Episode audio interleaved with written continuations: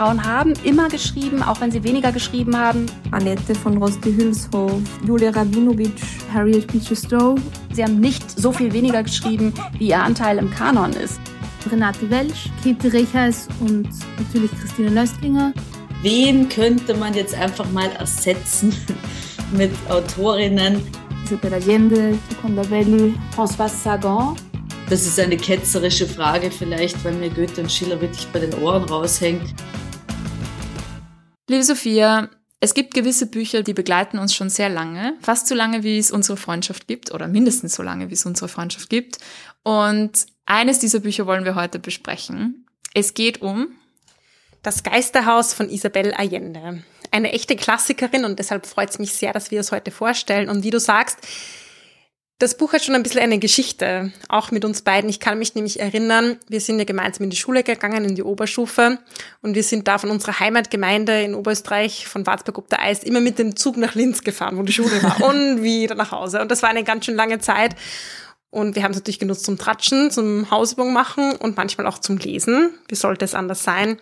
Und ich erinnere mich, dass wir beide, ich glaube nicht gleichzeitig, aber auf jeden Fall beide so innerhalb von ein paar Monaten das Geisterhaus gelesen haben. Und ich glaube, wir hatten es doch beide aus der Bibliothek unserer Mütter. Genau, ich habe es auf alle Fälle von meiner Mama bekommen, mein Exemplar, und du von deiner. Ja, ich kann mich noch erinnern, so bei uns im Wohnzimmer gab es so ein Bücherregal oder gibt's gibt's noch immer das Bücherregal und da gibt's so ein paar Bände mit Isabella Allende und meine Mutter hatte das so schön alphabetisch geordnet und das Geisterhaus war eins davon und auch das nein, es war das zweite Buch, weil ich habe ein Jugendbuch von Isabella Allende, glaube ich, davor gelesen aber es hat mich sehr begeistert damals und ich glaube dich auch. Ich mich, er ich erinnere mich, dass wir auf jeden Fall drüber gesprochen haben. Genau, ich glaube, ich habe es ich hab's bisschen davor gelesen. Ich habe es ähm, im, im Sommer davor, glaube ich, gelesen, bevor wir dann gemeinsam in die Schule kamen. Ah, deswegen länger, aber ich dachte schon fast länger als unsere Freundschaft, aber jetzt verstehe ich. ein bisschen länger, ein paar Monate vielleicht. Ist erlaubt. Genau, aber ich kann mich noch erinnern, dass ich so begeistert war von dem Buch. Ich glaube, es war eines der ersten Bücher, wo ich so richtig einfach von der literarischen Qualität begeistert war und, und total fasziniert von der Art und Weise, wie sie das erzählt und wie sie diese, es kam mir vor wie so ein, ich kann mich noch erinnern, ich, ich dachte, es ist wie ein Teppich mit einzelnen Fäden, die total ineinander verwoben sind. Ich kann mich auch erinnern, dass das Buch mit dem selben Satz beginnt, wie es auch endet. Ja, ich und das ist so ein, ein, schöner Rahmen. Schöner Rahmen. Ist, dieser Kreis schließt sich so perfekt. Ich war ja auch voll begeistert davon. Und ich finde, es ist so ein Buch, richtig zum Eintauchen. Es geht ja auch über mehrere Generationen. Es ist so viel drinnen, so viele verschiedene Geschichten und es ist spannend und es ist ein bisschen magisch. Darüber werden wir heute auch reden und voller cooler Frauenfiguren. Genau. Also ich freue mich schon sehr, dass du das ähm, jetzt sozusagen für den Podcast wieder neu gelesen hast und uns erzählen wirst, weil für mich ist es, wie gesagt, jetzt doch schon sehr lange her. Deswegen bin ich schon sehr gespannt, was du aus der feministischen Perspektive jetzt zu erzählen hast, weil damals waren wir tatsächlich noch keine Feministinnen. Nein, wir wussten es jedenfalls noch nicht. genau. Aber bevor wir mit ähm, dem Geisterhaus starten, möchten wir noch unsere neuen Steady-Mitglieder bedanken. Ihr wisst ja, dass es seit kurzem die Möglichkeit gibt, uns via Steady zu unterstützen. Und ja, wir wollen uns da bedanken bei Claudia, Beatrice, Martina, Anna, Veronika, Daniela, Dieter, Christina, Martina, Barbara, Hanna, Anna und Elena. Danke euch und wir freuen uns natürlich, wenn unsere Community immer weiter wächst. Ein Anreiz könnte unser Die Buchclub sein. Der findet am 21. September statt und wir treffen uns persönlich online mit Unterstützerinnen und sprechen über Bücher und wir wollen uns natürlich auch gegenseitig kennenlernen und gemeinsam vielleicht auch ein paar Ideen für den Podcast schmieden. Und da können wir jetzt schon im Vorhinein verraten, welches Buch wir ein bisschen genauer besprechen wollen. Und zwar gibt es eine sehr, sehr coole Erzählung von Toni Morrison, die jetzt vor kurzem erst auf Deutsch erschienen ist, rezitativ. Und diese Erzählung wollen wir dann auch beim Die Buchclub treffen besprechen mit allen, die Lust haben, das im Vorhinein zu lesen. Ist natürlich keine Voraussetzung. Ihr könnt auch einfach dazukommen. Wir sprechen auch über andere Themen. Aber wenn ihr Lust habt, würden wir uns natürlich sehr freuen, wenn ihr euch noch bis inklusive, ich würde sagen, 20. September auf unserer Steady-Seite anmeldet, auf www.steadyhq.com slash die Buchpodcast. Alle, die das Paket Jane und Isabel kaufen, die können dann dabei sein und wir freuen uns natürlich sehr, euch dann persönlich kennenzulernen. Ja, und Stich, Stichwort Isabel. Das Paket hat ja den Namen von Isabel Allende, deshalb wird es eigentlich höchste, höchste Eisenbahn, ja. dass wir auch über ein Buch von Isabel Allende reden, aber auch über Isabel Allende als Autorin, als Feministin, die jetzt auch nicht ganz unumstritten ist. Ich bin gespannt. Leg los, liebe Sophia. Ja, das Geisterhaus ist 1982 erschienen und der erste Roman von Isabel Allende. Da hat sie oh. ganz schön vorgelegt, finde wow. ich. Und um was geht es? Es geht um ein ungenanntes lateinamerikanisches Land, das große Ähnlichkeiten mit Chile, dem Heimatland von Isabel Allende hat. Und zwar dieser ganze politische Kontext rund um den Militärputsch von Chile, das ist auch hier verarbeitet, aber wie gesagt, in der Originalfassung wird dieses Land Chile gar nicht genannt. In der deutschen Übersetzung wird es, in einer bestimmten deutschen Übersetzung wird es tatsächlich genannt, aber in mhm. der, in der Originalfassung nicht, finde ich auch sehr spannend. Und es geht um das Leben der Familie Del Valle, wobei Clara Del Valle im Mittelpunkt steht. Du erinnerst dich vielleicht, es gibt, wie gesagt, sehr viele coole Frauenfiguren und ich finde, Clara ist da schon noch einmal eine sehr spezielle Persönlichkeit. Sie hat nämlich besondere Fähigkeiten. Sie sieht Ereignisse voraus und kann mit Geistern sprechen. Absolut, so cool. Und es kommen auch immer so lustige Szenen vor, wo sie irgendwie Tische rückt und Sessel rückt und durch den Raum schwebt und ja, das macht das Buch natürlich irgendwie sehr, sehr magisch. Clara hat auch eine große Schwester Rosa, eine fast übernatürlich schöne Frau. Sie wird auch so beschrieben mit so grünem Haar und ja, auch sehr besonders. Und Rosa ist Esteban Trueba versprochen, ihn zu heiraten, doch Rosa verstirbt durch eine unglückliche Verstrickung an einer Vergiftung. Und für Clara ist das ein sehr schwerer Schlag und sie reagiert auf deren Tod mit einem neunjährigen Schweigen. Sie hört einfach auf zu sprechen, alle versuchen, sie zum Sprechen zu, bring, zu bringen. Es gibt so eine, eine Amme, glaube ich, von ihr, die dann sie mir erschreckt. Und außer dass äh, Clara dann Angst bekommt vor ihr, passiert nicht viel. Also sie zieht das durch und hier wird schon ein bisschen angelegt, dieser Charakter. Sie ist einfach, das, was sie macht, das macht sie, egal, egal was die anderen Leute sagen. Auch Esteban Trueba war sehr verliebt in Rosa und ist sehr auch zerstört nach deren Tod und zieht in den Süden auf das Land, auf das Gut die drei Marien und beginnt dieses Gut hoch zu wirtschaften. Er macht daraus ein erfolgreiches Gut, aber er ist auch für seinen Jezorn bekannt. Er behandelt seine Arbeiter teilweise sehr schlecht und vor allem auch die Frauen.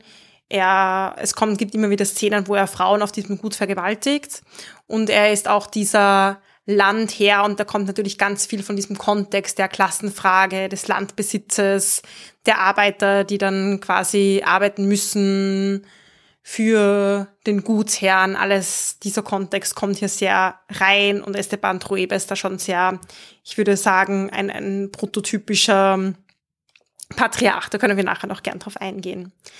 Allerdings heiraten dann Clara und Esteban. Sie beginnt dann wieder zu sprechen und der erste Satz ist die Ankündigung, dass sie ihn heiraten wird. Und Esteban lässt eine Villa in der Stadt bauen und das ist dann das Geisterhaus. Vielleicht erinnerst du dich noch an diese Beschreibungen von diesem Haus. Es ist eben diese große Villa, aber dann wird immer wieder ein Teil dazu gebaut und irgendwie, irgendwo hört der dann auf einmal auf und irgendwelche Stufen führen ins Nichts, weil Clara lässt immer wieder Räume dran bauen und hier ein neues Fenster und eine neue Stufe und es ist sehr verwinkelt und es wird dann so beschrieben, dass sich irgendwann die Familienmitglieder gar nicht mehr richtig zurechtfinden. Und es ist auch so ein Ort der spiritistischen Begebenheiten und ein Begegnungsort. Clara und Esteban bekommen drei Kinder, zwei Zwillingssöhne und die Tochter Blanca.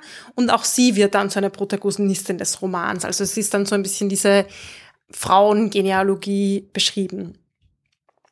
Blanca verliebt sich in einen kommunistischen Bauernsohn auf den drei Marien. Auch natürlich ein, ein großes Drama, als ihr Vater das irgendwann mal herausfindet. Es bleibt allerdings auch aufgrund dieser Klassenunterschiede ein Leben lang eine mehr oder weniger heimliche Liebe, wobei doch bekannt, aber zumindest nie eine offizielle. Blanca bekommt jedenfalls auch eine Tochter, Alba, und sie ist die einzige, die eine gute Beziehung zu allen aufbaut, also vor allem auch zu Esteban Trueba, der später auch mit seiner Frau bricht, beziehungsweise bricht Clara eigentlich mit ihm. Er liebt sie sehr, aber sie äh, wird auch gewalttätig ihr gegenüber und sie hört einfach auf, mit ihm zu reden. Und auch wiederum, er kann sich auf den Kopf stellen, kann machen, was er will. Er kann zornig sein, er kann äh, total liebevoll sein, aber sie hat das für sich beschlossen und es ändert sie dann auch nicht, obwohl sie jetzt nicht ähm, total kalt zu ihm ist, aber sie spricht einfach nicht mehr mit ihm als irgendwie Konsequenz zu seinem Verhalten. Esteban Tröber wird dann auch konservativer Politiker, während seine Enkelin Alba sich in einen Revolutionär verliebt und dann auch selbst sich an der Guerilla beteiligt. Das ist auch dann ja natürlich eine spannende Dynamik, weil Esteban Trueba als konservativer Politiker und dann gibt es diese Guerilla-Bewegung und eben auch später einen Militärputsch und ja auch ein paar lustige Szenen wie die Enkelin so Waffen im Haus vom Großvater in diesem Geisterhaus versteckt und er checkt es nicht, weil eben dieses Haus so groß ist und irgendwelche Kisten werden irgendwo gelagert. Aber auch sehr tragisch, also dieser Militärputsch und was der mit den Menschen macht in diesem Land und dann auch die Gefangenen, die genommen werden und auch die Geschwister von Alba, wie sie involviert sind, das ist, ähm, also da spielt, spielt der politische Kontext jedenfalls eine große Rolle. Sehr spannend. Ja, es ist so cool. Also ich muss sagen, dadurch, dass es bei mir schon so lange her ist, habe ich viele Dinge schon vergessen, aber natürlich Clara, diese Figur, die ist immer noch, die, die ist wie ein Geist, der immer wieder zurückkommt, die, die vergisst man irgendwie nicht, wenn man es mal gelesen hat. Und ich kann mich erinnern, ich habe, glaube ich, auch mal den Film gesehen. Es gibt einen Film mit Antonio Banderas, glaube ich. Und Meryl Streep. Ah, sp wer spielt Meryl Streep? Meryl Streep sp spielt Clara in dem Film. Perfekt. Perfekte Besetzung. Der Film ist allerdings ein bisschen anders. Es wird zum Beispiel eine Generation an Frauen ausgelassen. Es werden zwei Frauen dann zusammengeführt. Ich glaube, um das jetzt auch nicht zu komplex werden zu lassen. Mm. Weil es natürlich schon eben sehr viel Inhalt gibt. Ich habe mich auch ein bisschen gefragt, den Frauenfiguren und ob ich so eine Lieblingsfrauenfigur habe, weil es gibt auch Nivea, die Mutter noch von Clara, die so sich auch für das Frauenwahlrecht einsetzt. Und da gibt's Clara, diese eben sehr spirituelle Person, mit den Geistern spricht, so über allem drüber steht. Dann Blanca mit der unglücklichen Liebe über Klassen hinweg, die sehr dadurch geprägt ist. Und Alba, die so ja irgendwie die Verbindende ist und dann doch irgendwie auch zu Guerra wird und sich auch sehr für diese politischen Belange einsetzt. Also auch wieder so ein bisschen ein Gegenteil zu Clara, wo man das Gefühl hat, sie kriegt manchmal gar ganz viel nicht mit, weil es so in ihrer eigenen Geisterwelt ist. Mhm, ja. Also ich finde sie alle sehr cool. Hast du eine Lieblingsfigur? Ich habe mich, ich habe, für mich ist auch tatsächlich Clara einfach so hängen geblieben. Mhm. Und ich habe es dann nochmal gelesen und für mich war dann wieder, okay, Clara ist so, ja, total, diese, ich, ich mochte das einfach mit diesen übernatürlichen Kräften. Ja. Fand aber natürlich Alba auch sehr cool, weil es die Person ist, mit der ich mich dann noch am meisten identifizieren konnte persönlich. Mm. Ja, die steht halt im Leben. Clara schwebt, ja. schwebt über allem, wie du es gesagt hast. Genau. Eine Freundin von mir ist übrigens nach der Clara aus dem Geisterhaus benannt, so cool. was ich sehr cool finde. Liebe Grüße an Clara in dem, in, in dem Kontext. Wie cool ist es eigentlich, wenn man nach einer, einer Buchfigur das ist sehr cool. Und weil wir schon bei Namen sind, diese Namen, also Nivea, Clara, Blanca und Alba, haben alle etwas gemeinsam. Es hat mit, was mit Weiß, Licht, Helligkeit oder so zu tun. Stimmt's? 100 Punkte, Julia. Alle Namen haben die Bedeutung mehr oder weniger weiß. In verschiedenen etymologischen Ursprüngen. Und warum hat, äh, weißt du, ob, warum Isabelle Elena das gewählt Nein. hat? Weiß ich nicht aber vielleicht auch, also meine These wäre einfach, um diese Linie vielleicht dann auch von Frauen nochmal durch den Namen auszudrücken. Mhm. Mhm. Interessant. Ein Aspekt. Aber warum dann genau weiß, das weiß ich nicht. Mhm. Mhm. Spannend. Naja. Also wenn es wer weiß, lasst es uns wissen. neben, den, neben den Frauen gibt es eben, es gibt verschiedene Männerfiguren, aber eben auch Esteban Trueba. Und ich denke schon, dass er auch sehr stark das Patriarchat repräsentiert. Ich habe schon erwähnt, Gewalt gegen Frauen spielt auf jeden Fall eine Rolle und er ist ja auch dieser Gutsherr, der sich dann so ganz selbstverständlich rausnimmt, die Bäuerinnen auf seinem Gut zu vergewaltigen. Und das wird irgendwie Natürlich, also, also Isabella Lehne beschreibt das total kritisch. Es wird auch von den Bauern und Bäuerinnen sehr kritisch aufgefasst, aber dennoch wird es als etwas beschrieben, was halt normal ist, als Gutsbe Gutsbesitzer sich das auch rauszunehmen. Und wenn er kritisiert wird, dann sagt er halt immer, naja, ich tue denen ja eh was, also denn ich behandle sie ja eh gut, gut, sie müssen total hart arbeiten, aber ich habe ihnen ja irgendwie Häuser gebaut und ich habe ihnen so eine Basic-Bildung ermöglicht und so.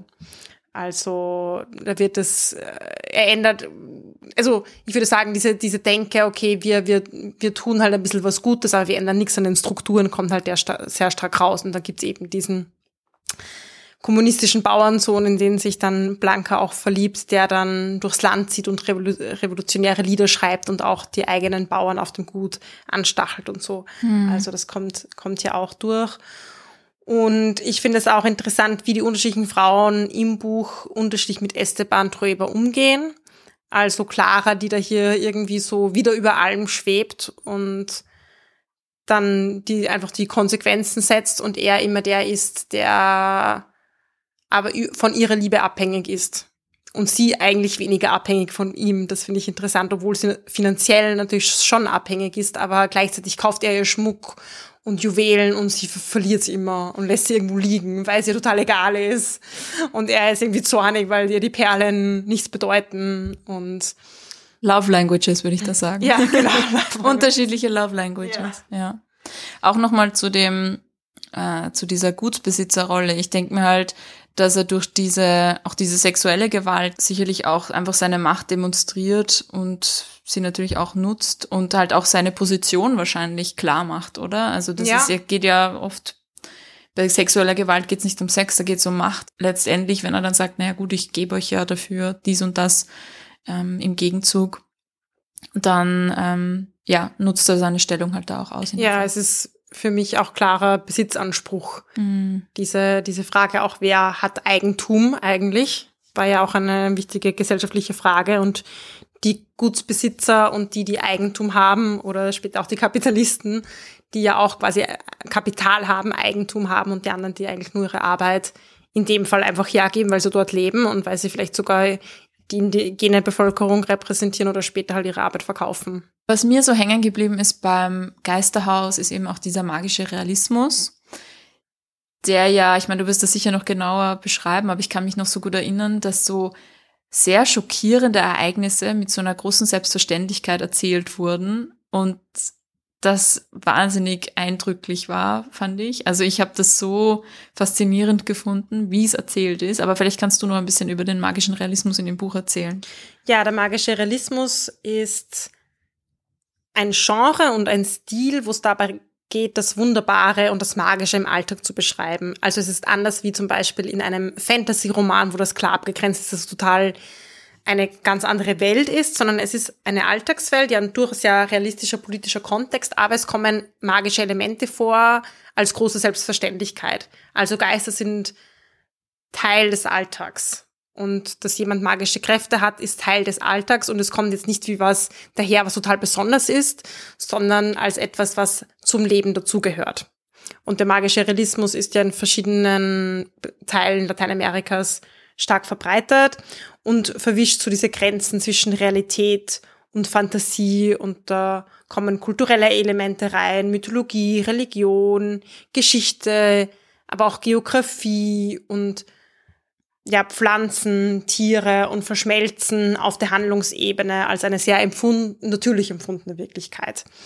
Und der Grundgedanke ist so, dass die Fantastik und der Realismus gut nebeneinander und miteinander existieren können und da nicht zwangsläufig ein Konflikt, Konflikt besteht, wie das vielleicht oft in so einer westlichen Denktradition ist, dass es halt das Rationale gibt und die Wahrheit, das, was wir sehen und angreifen können und dann gibt's ja, vielleicht Religion oder Glaube oder Übernatürliches, aber das ist dann quasi eine andere Welt und es ist nicht verbunden.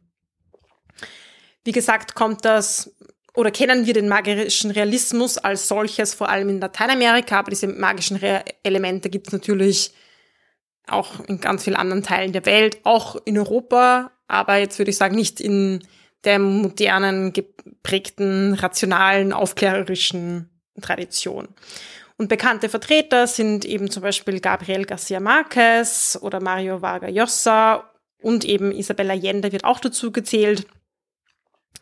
Wobei von manchen wird sie dann so als Post-Boom, wo dieser magische Realismus begann, genannt als jemand, der das halt dann auch aufgegriffen hat. Mhm. Aber sie selbst wehrt sich dagegen und sagt, na gut, ähm, es gab am Anfang sehr wenige Frauen, die geschrieben haben, da komme ich als Frau und, und entwickle das auch für mich weiter und nutze die Tradition und ich bin dann so quasi wieder ein bisschen die am Rand steht. Mhm.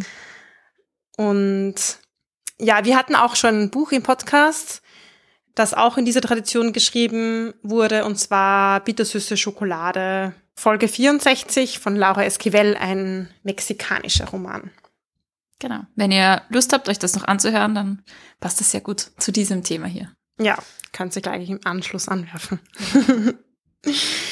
Was ich spannend fand, ist, es gibt ja eben den magischen Realismus und dann gibt es aber auch einen anderen Begriff dazu, und zwar Makondismo. Hast du das schon mal gehört? Nein.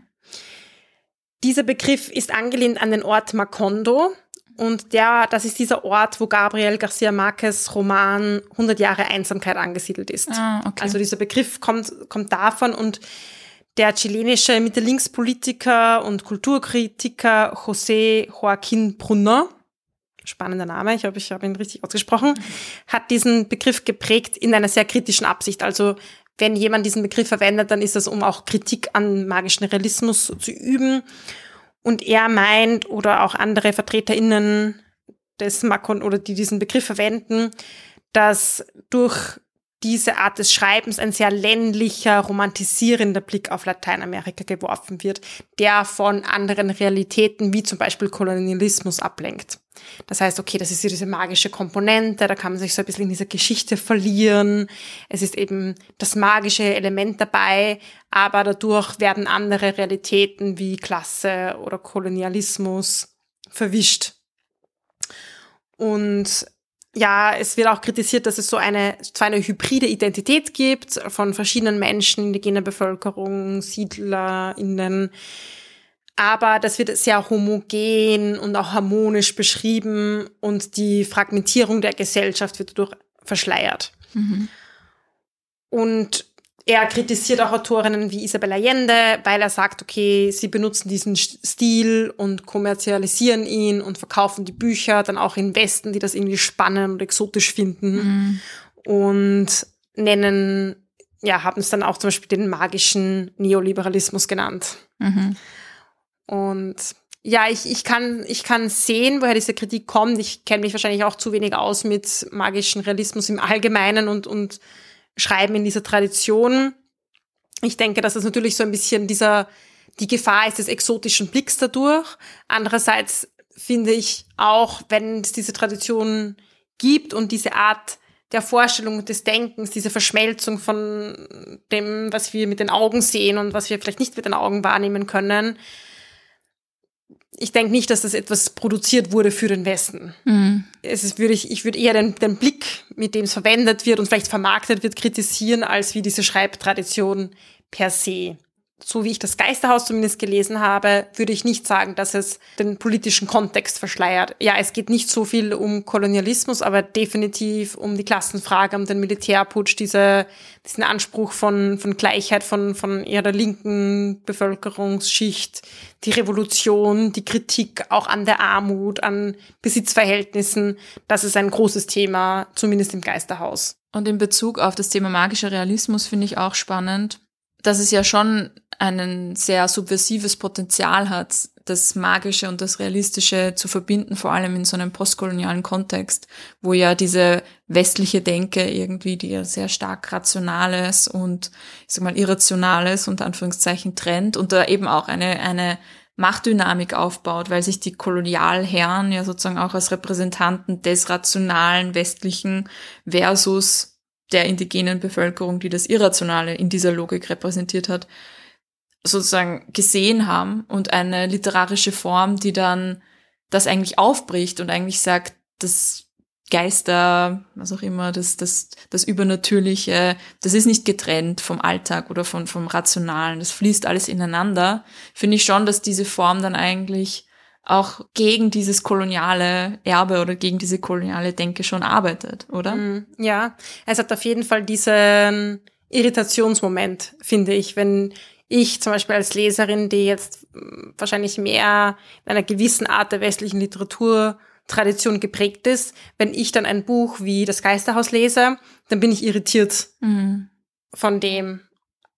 Und das Interessante dabei ist ja, dass sie mir es nicht erklärt und mich dann nicht adressiert, vielleicht als Leserin im Westen. Und ich erkläre jetzt, wie, wie, wie ich hier gedacht habe oder wie vielleicht diese Pro Protagonistin denkt, sondern es passiert einfach. Und gleichzeitig denke ich, zeigt das, magischer Realismus ist so ein breiter Begriff, der so viel darunter fasst, der entstanden ist mit einer Schreibtradition und erst Jahrzehnte später wurde dieser Begriff geprägt. Also ja, Ich glaube auch. komplex. Ja. Es ist ein sehr komplexes Thema, aber ich finde es ähm, spannend, eben auch im Kontext dieser postkolonialen Literatur zu lesen und spannend, dass es dann eben auch die Kritik gibt, dass es dann sehr romantisiert wird und wahrscheinlich bestimmt dann auch eben instrumentalisiert und dann kommerzialisiert wurde für einen westlichen Markt, der das Ja. dann irgendwie auf eine gewisse Art wieder eben exotisch und irgendwie spannend findet und das Ja. dann sich dann wahrscheinlich auch möglicherweise diese politische Komponente dadurch vielleicht auch abschwächt. Was natürlich auch manche kritisieren, ist, dass Isabel Allende hauptsächlich in Europa publiziert und sehr stark für den europäischen oder westlichen, auch US-amerikanischen Markt produziert. Aber ich glaube, sie konnte am Anfang halt ihre Bücher auch an keine lateinamerikanischen Verlage verkaufen. Das ist halt auch irgendwie eine Wechselwirkung. Woran liegt das? Oder lag das? Ich weiß es ehrlich gesagt nicht. Sie hat es halt versucht, an verschiedene Verlage zu schicken und es wurde halt nicht angenommen. Ich glaube, es geht vielen jungen Autorinnen so, man probiert es an verschiedene Verlage zu schicken und manche sagen ja, manche sagen nein. Und sie konnte es dann in, in Spanien publizieren. Und sie ist ja auch aus Chile ausgewandert, auch zur Zeit des Militärputsches, weil ihre Familie sehr mit Salvador Allende verbandelt war, gut befreundet war und es da auch die Gefahr gab, als ja, als Familie vielleicht durch die Militärjunta bedroht zu sein. Vielleicht kannst du noch mal von Salvador Allende erzählen, weil ich glaube, das haben wir jetzt noch nicht besprochen. Also Salvador Allende war ein chilenischer Arzt und Politiker und er war Anfang der 70er Jahre für drei Jahre auch Präsident von Chile und sein Anspruch war, eine demokratische, sozialistische Gesellschaft in Chile zu etablieren und er wurde dann 1973 im Militärputsch gestürzt und nahm sich dann dort auch das Leben. Und ein ähnlich spannendes Thema finde ich auch so die Frage Feminismus und Isabel Allende, weil Isabel Allende bezeichnet sich selbst als Feministin und gleichzeitig, ja, als, gerade als bekannte Autorin kann man natürlich auch ein bisschen was an Kritik einstecken. Bevor du ähm, über die Kritik redest, warum würdest du sagen, dass es aus feministischer Perspektive ein Klassiker ist? Also ich denke, wir haben ja schon mal ein bisschen drüber geredet, wie geht feministisch lesen, was macht feministische Literatur aus und ich finde, da gibt es einige Elemente, die auch im Geisterhaus vorkommen. Zum Beispiel gibt es sehr starke und sehr verschiedene Frauenfiguren, die auch die Geschichte vorantreiben, die nicht nur in den gegebenen, vielleicht sehr patriarchalen Geschlechterverhältnissen feststecken und diese über sich ergehen lassen, sondern auch auf sehr verschiedene Art und Weise damit umgehen, auf, aufbegehren. Es kommt schon stark heraus, dass es auch eine Kritik ist an dieser patriarchalen Struktur, die eben durch Esteban Trueba hier dargestellt wird. Ich würde auch sagen, auch an, aus einer intersektionalen Perspektive ein spannendes Buch, weil es eben diesen chilenischen Alltag darstellt, die verschiedenen Rollen, Funktionen, Positionen, die verschiedene Frauen in diesem Kontext einnehmen. Mhm. Und auch die Klassenfrage spielt eine große Rolle, hast du Genau, gesagt. genau. Eigentumsverhältnisse, Besitzverhältnisse sind, sind sehr ein großes Thema im Buch. Mhm. Spannend, ja. Und ich meine, man kann jedes Buch feministisch lesen oder mit einer feministischen Brille lesen, aber was weiß man denn über den Zugang, den Isabel Allende selbst zum Feminismus hat? Ja, sie erzählt über sich selbst, dass sie sehr jung als Kind zur Feministin wurde. Sie wusste es vielleicht noch nicht ganz, aber sie beschreibt, dass ihr schon sehr früh die Ungerechtigkeiten aufgefallen waren. Ihre Mutter wurde von ihrem Vater mit drei kleinen Kindern sitzen gelassen und musste dann wieder zu ihrem Vater, also zu Isabella Jennes Großvater, dann in dem Fall zurückziehen. Denn sie war mittellos, sie hatte kein eigenes Eigentum und war dann sozusagen Mutter wieder unter der Obhut ihres Vaters. Und Isabella Allende beschreibt den Unterschied, den sie gesehen hat zwischen ihrer Mutter und ihren Onkeln, die ganz andere Möglichkeiten hatten, eine ganz andere Rolle hatten in diesem Haushalt. Und umgekehrt, hier wieder die intersektionale Perspektive, dennoch gab es dann wieder die Hausangestellten, die ganz hinten im Haus gelebt haben, die einfach total getrennt waren, auch von der Familie. Und sie beschreibt, dass sie so sehr lang wütend war, dass sie diese Wut als Kind hatte und auch als Teenagerin, sie hat aufbegehrt und war eine sehr frustrierte junge Frau.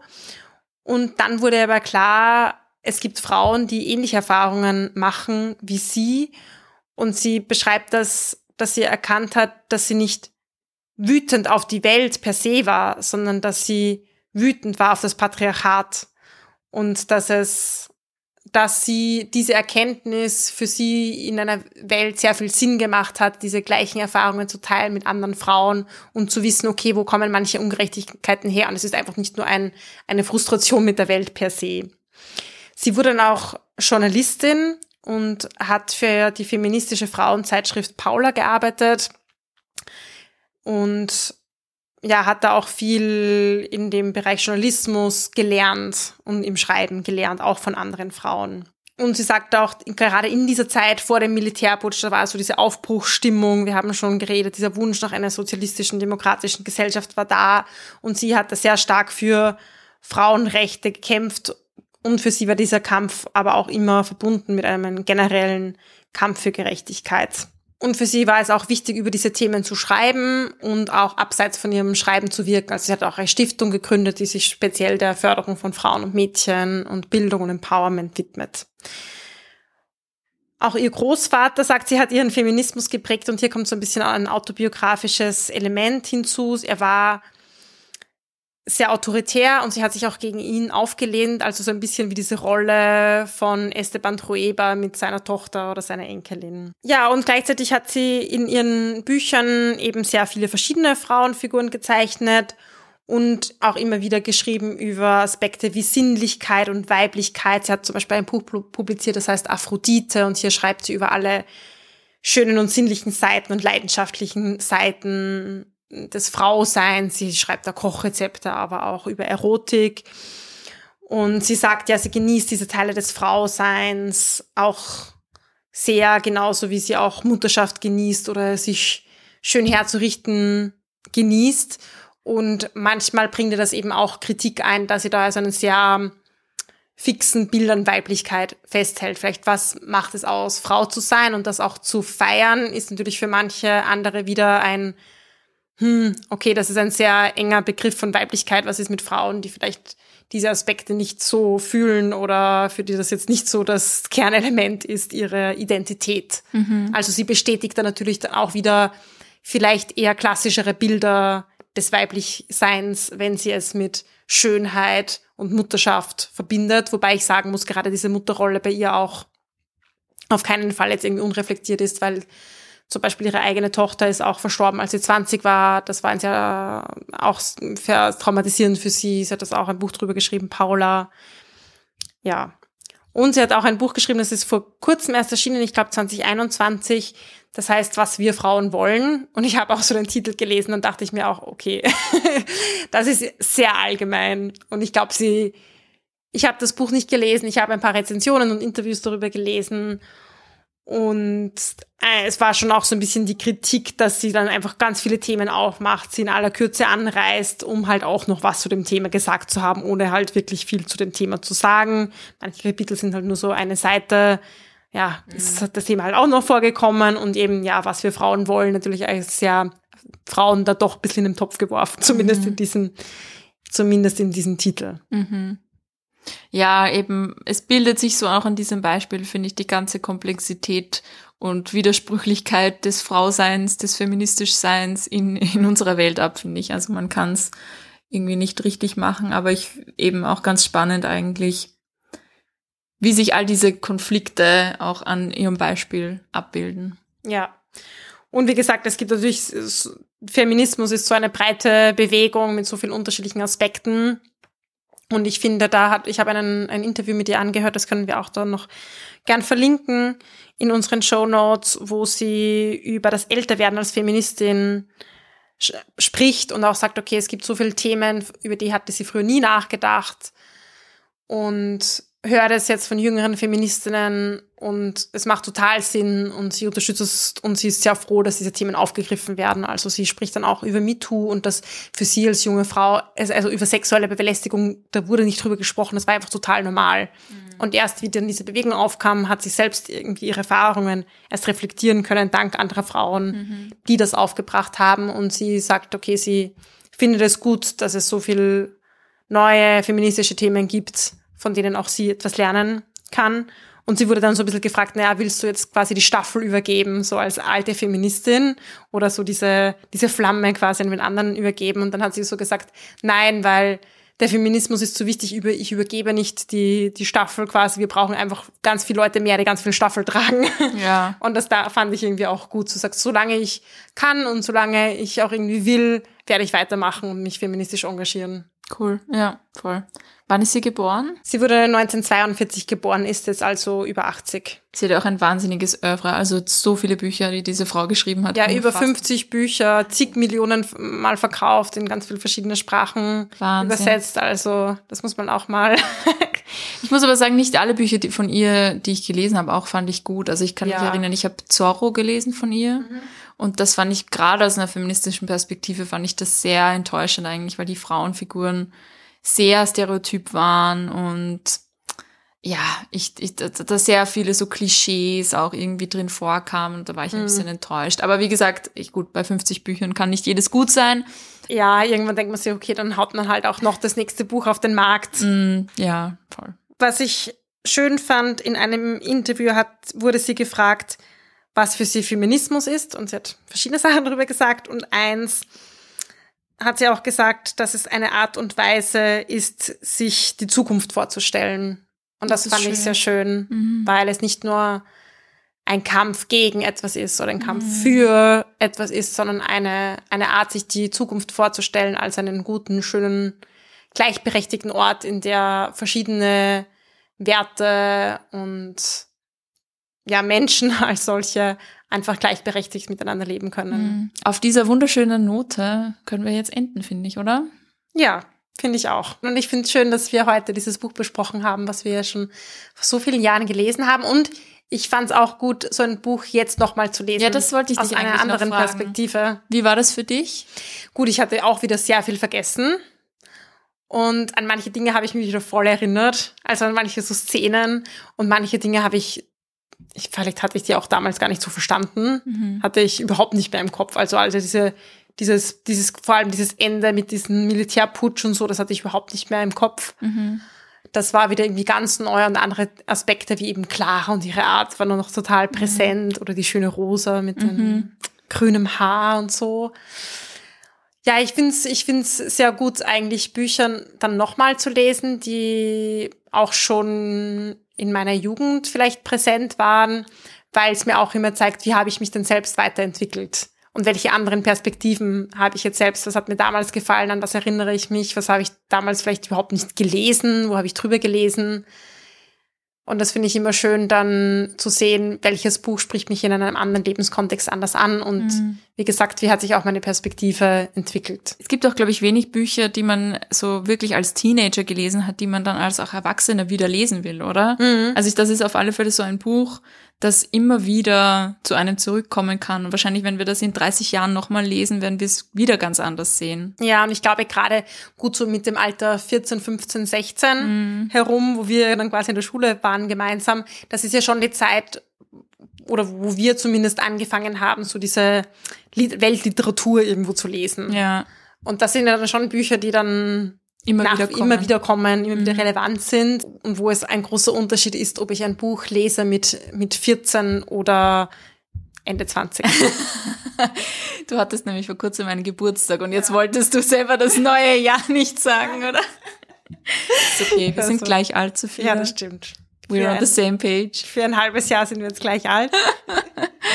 Genau, ja, na sehr spannend. Ich finde, wir sollten uns in 30 Jahren nochmal treffen und nochmal über dieses Buch sprechen. Ja, dann machen wir Oder? so einen Podcast so Altfeministin. alt, alt, die Altfeministin in diesem alten Genre Buch. Wer liest heutzutage eigentlich noch Bücher? Dann wird unser Podcast über Bücher von Menschen Ja. gehen, oder? Nicht ja, KI-Bücher. Ja, genau, keine, keine KI-Bücher. Mal schauen, ob wir so lange durchhalten, aber ich, ich bin voll motiviert. Ich finde, Bücher. Und ich bin fest überzeugt, dass dieses Genre Buch einfach bestehen bleiben wird, weil es wurde ja schon vor zig Jahrzehnten gesagt, es wird keine, wer liest noch Bücher, wenn es der Fern, wenn es den Fernseher gibt und es ist nicht aufgegangen. ja, voll. Nur die Frage ist, wie viele Bücher werden von KIs geschrieben? Ja, das stimmt. naja, Das ist ein anderes Thema für eine andere Folge, Genau. aber ein sehr relevantes Thema, Genau. auch aus feministischer Perspektive übrigens. absolut. damit beenden wir die Folge jetzt wirklich. Danke, dass ihr wieder mal dabei wart. Schaut auf Steady vorbei, rate, review us. Wenn ihr gerade auf Podcast-Apps uns anhört, freuen wir uns natürlich über Sternchenbewertungen und wenn ihr uns folgt, auch auf Instagram, Social Media und so weiter. Oder schreibt uns auf plaudern.diebuch.at, was ihr zu dieser Folge denkt und wenn ihr Buchtipps habt, dann freuen wir uns auch immer darüber. Das war Die Buch, der feministische Buchpodcast. Ihr könnt unsere neuen Folgen jede zweite Woche auf unserer Website www.diebuch.at finden oder in eurer Podcast-App. Folgt uns außerdem gerne auf Instagram, Facebook und Twitter. Wir freuen uns immer über euer Feedback sowie angeregte Diskussionen. Schreibt uns dafür einfach eine E-Mail an plaudern.diebuch.at oder kontaktiert uns via Social Media. Ein großer Dank gilt zum Schluss noch der Zirkusband, die uns ihre tolle Musik zur Verfügung stellt.